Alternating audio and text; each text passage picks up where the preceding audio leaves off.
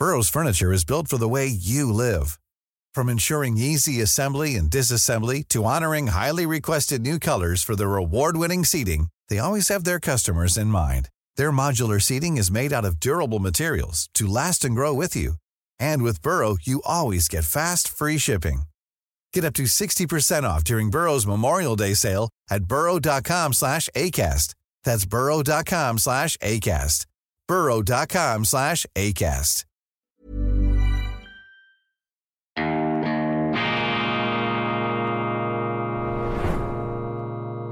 Diese Ausgabe von Weltwoche Daily wird Ihnen präsentiert von Kibun, dem Schweizer Pionier für gesundes Gehen und Stehen.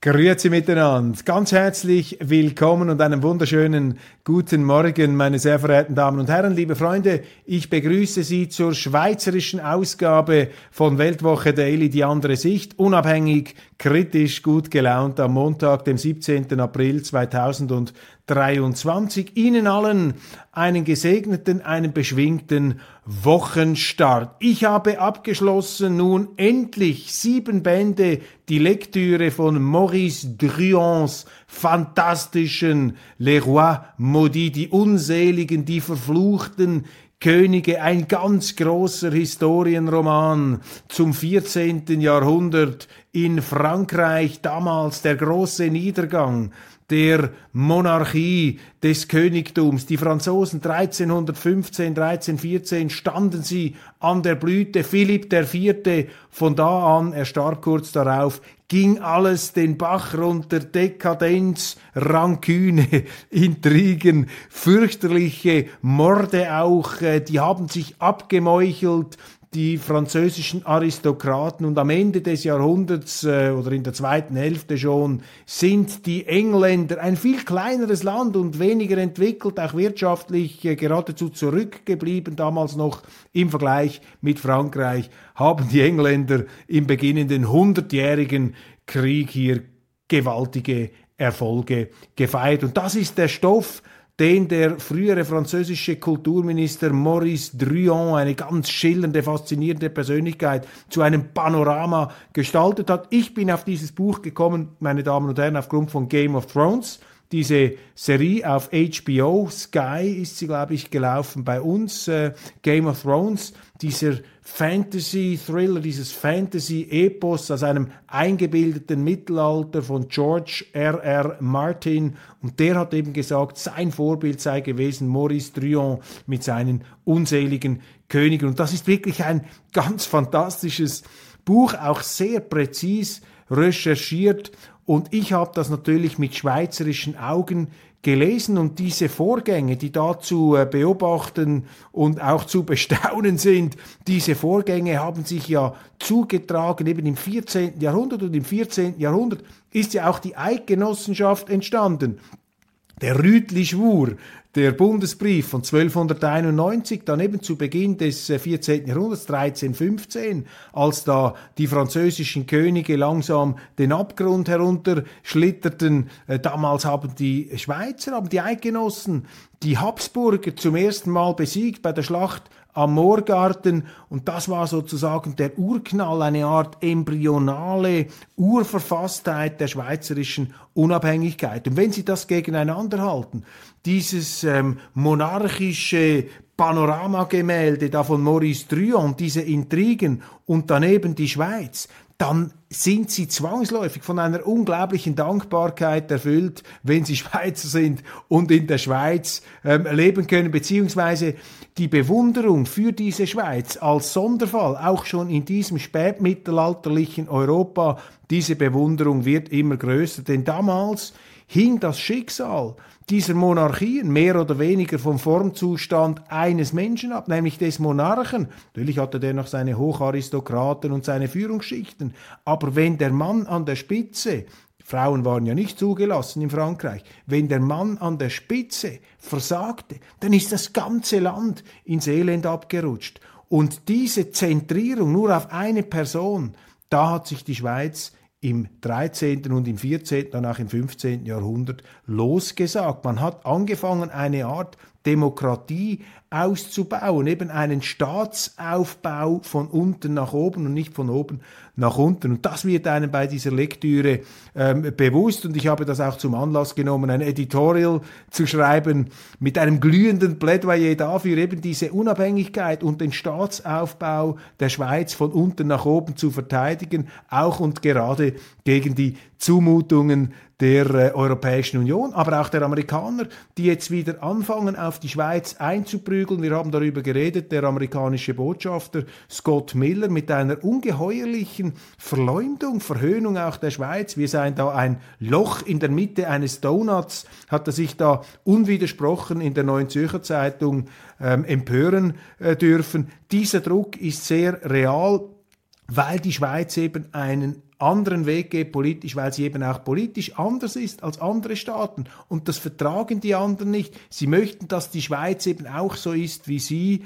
Und wir müssen unsere Eigenart, unsere Demokratie, unseren Staatsaufbau von unten nach oben immer wieder verteidigen. Aber leider ist dieses Bewusstsein nicht sonderlich stark ausgeprägt bei unseren Führungsschichten in Bern. Man wünschte ihnen auch etwas Lektüre von Maurice Druon, damit ihnen klarer würde, was die Schweiz eben unterscheidet von diesen Top-Down-Staaten, die Vereinigten Staaten von Amerika, die müssen wir hier ausnehmen. Das ist ja auch eine Art Schwesterrepublik, allerdings im Moment von äh, Demokraten regiert, die eben auch äh, ziemlich äh, selbstherrlich und eigenmächtig und moralisierend von oben nach unten ihren Weg durchziehen wollen, wenig Respekt offenbaren gegenüber anderen Ländern und anderen Sitten. Und dieser Druck aus den USA, und das ist sozusagen ähm, nun der aktuelle Anlass, warum ich noch einmal diesen Druon in Erinnerung rufe und die Großartigkeit der Schweiz. Ich lese in den Sonntagszeitungen, dass unser Außenminister Ignazio Cassis sich eben den Schneid hat wieder abkaufen lassen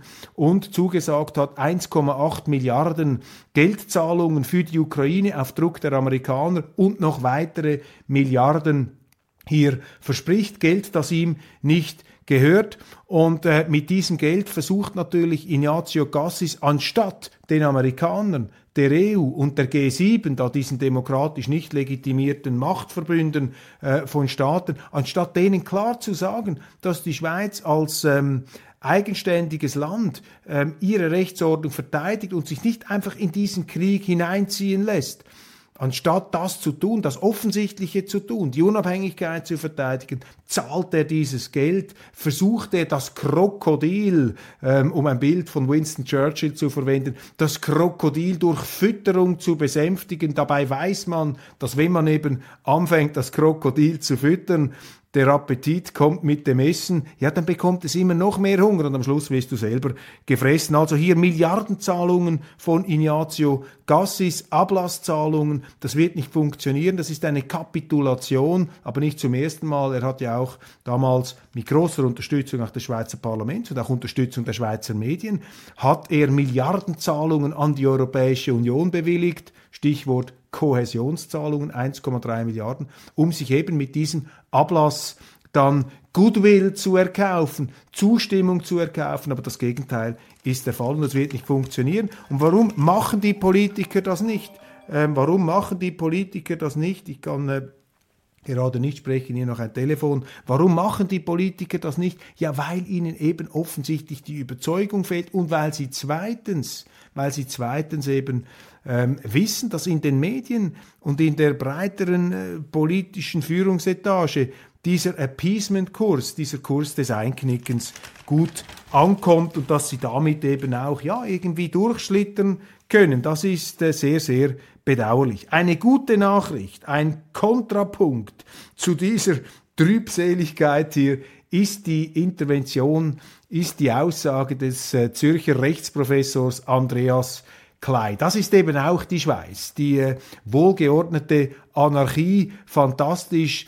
Professor Andreas Klein, einer der, Klei, einer der führenden Staatsrechtler der Schweiz, ähm, hat in 20 Minuten in der Gratiszeitung gesagt, dieser UBS-CS-Deal könne nicht in Kraft treten nach dem Nein des Nationalrats ähm, das ja auch das Ja des Ständerats überflügelt hat. Das ist ja das Scheitern, die krachende Niederlage von Finanzministerin Karin Keller-Sutter.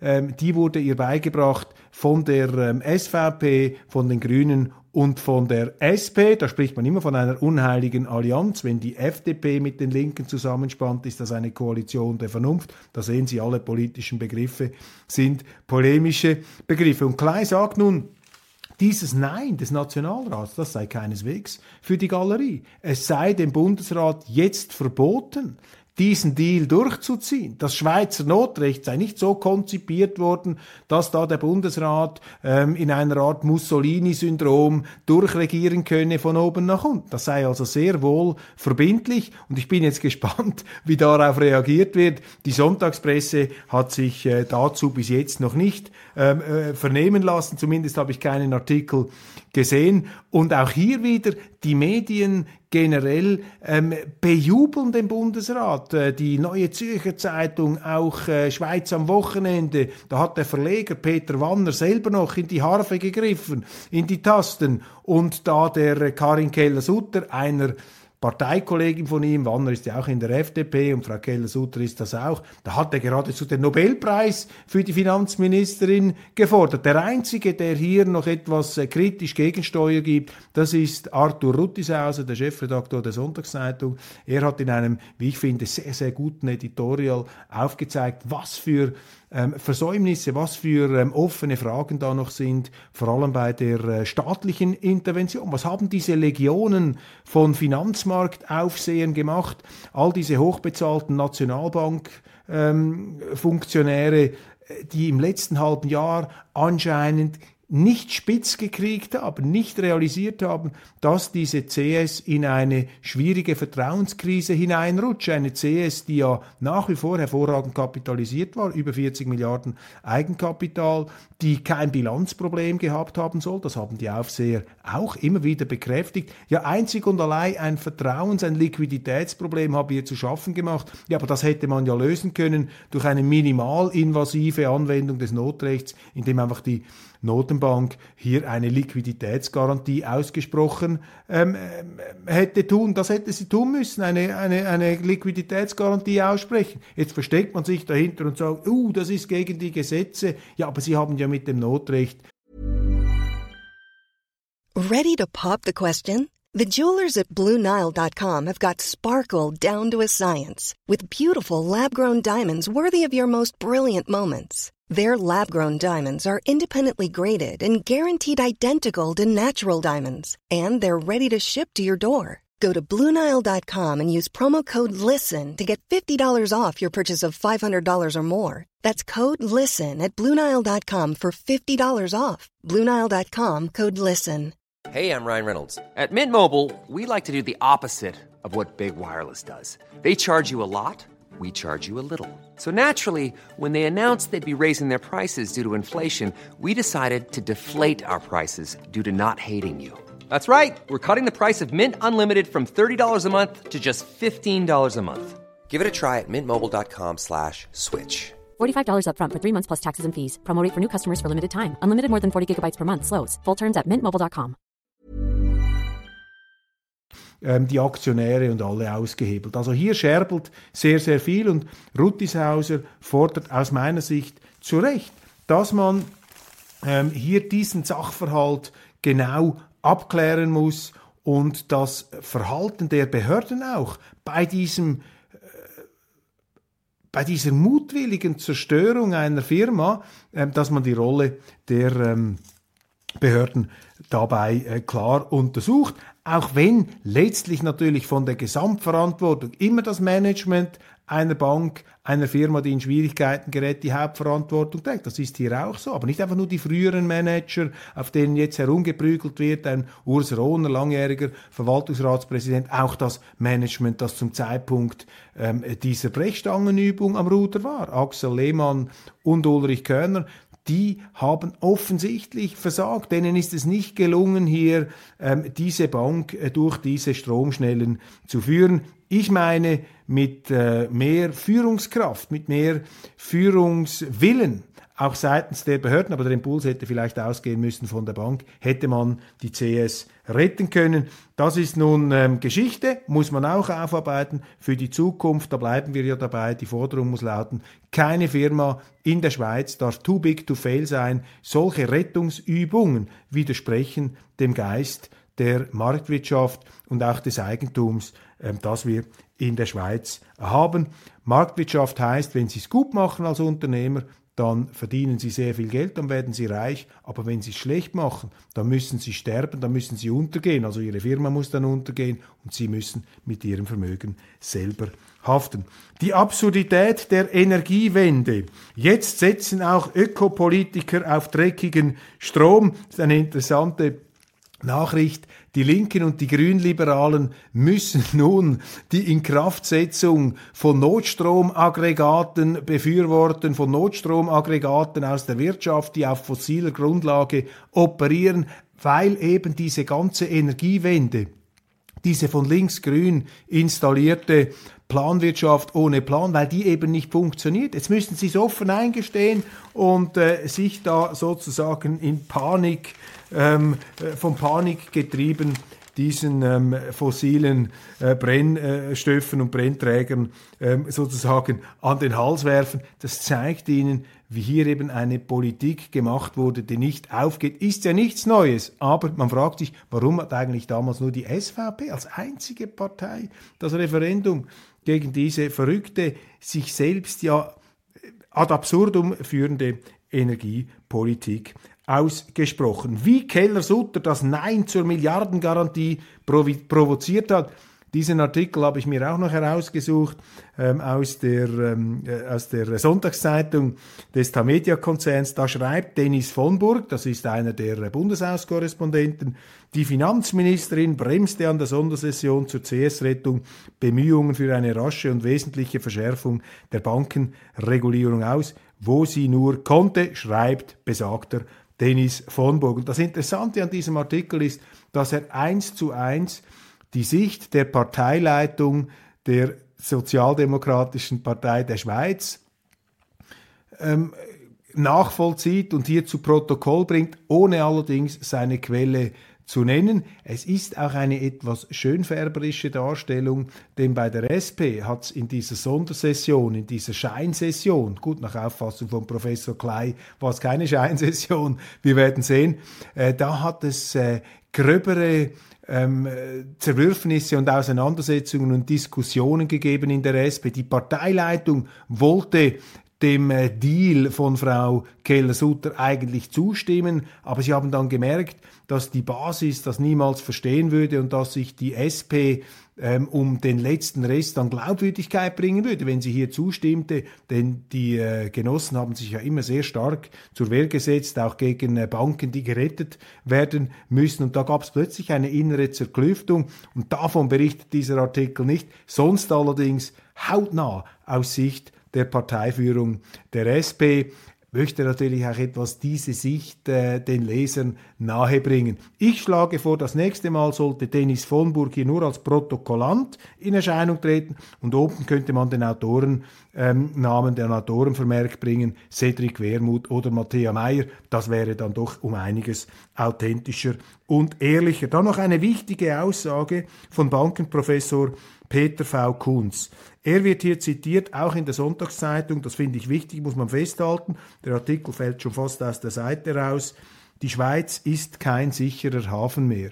Diese Feststellung hat sie in einen Zwischentitel geschafft. Eigentlich müsste sie der Haupttitel sein. Das ist das große Problem, dass die Schweiz, die Politik, ähm, unsere Generation letztlich es zulässt, dass dieses Land, dass diese Schweiz, die im 20. Jahrhundert in unglaublichen Stürmen bestehen konnte, und es gut gemacht hat. Natürlich nicht mit blütenreiner Weste, aber die Schweiz hat es geschafft, auch im Zweiten Weltkrieg ihre Freiheit, ihre rechtsstaatliche, demokratische Ordnung zu verteidigen und auch ihre Marktwirtschaft nach Kräften in einer fürchterlichen Zeit. Und damals waren die Schweizer, auch die Politiker bereit, diese Unabhängigkeit, diese Eigenständigkeit zu verteidigen, notfalls ihr Leben dafür zu riskieren. Und dafür sind wir natürlich heute weit entfernt. Und aus dieser Wohlstandsverwahrlosung, äh, die um uns herum sich zwangsläufig ausgebreitet hat, ist es eben zugelassen worden, haben wir es zugelassen, dass die Schweiz in verschiedenen Bereichen kein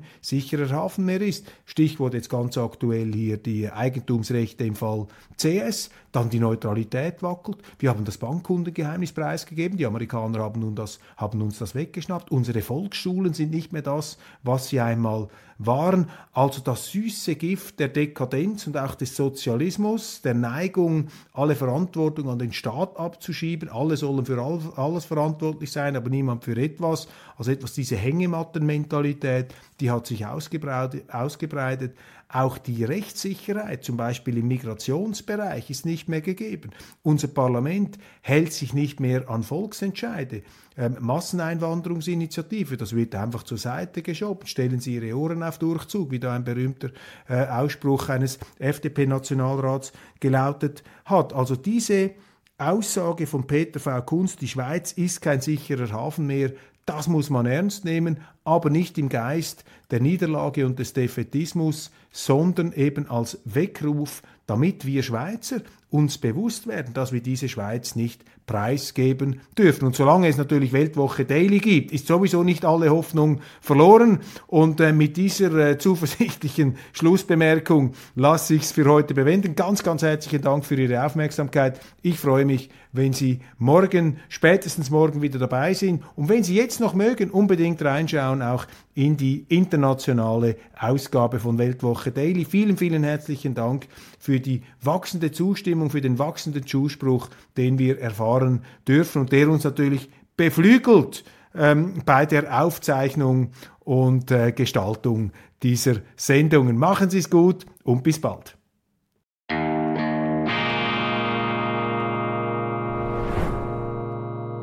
Diese Ausgabe von Weltwoche Daily wird Ihnen präsentiert von Kibun, dem Schweizer Pionier für gesundes Gehen und Stehen. Hi, I'm Daniel, Founder of Pretty Litter. Cats and cat owners deserve better than any old-fashioned litter. That's why I teamed up with scientists and veterinarians to create Pretty Litter. Its innovative crystal formula has superior odor control and weighs up to 80% less than clay litter. Pretty Litter even monitors health by changing colors to help detect early signs of potential illness. It's the world's smartest kitty litter. Go to prettylitter.com and use code ACAST for 20% off your first order and a free cat toy. Terms and conditions apply. See site for details.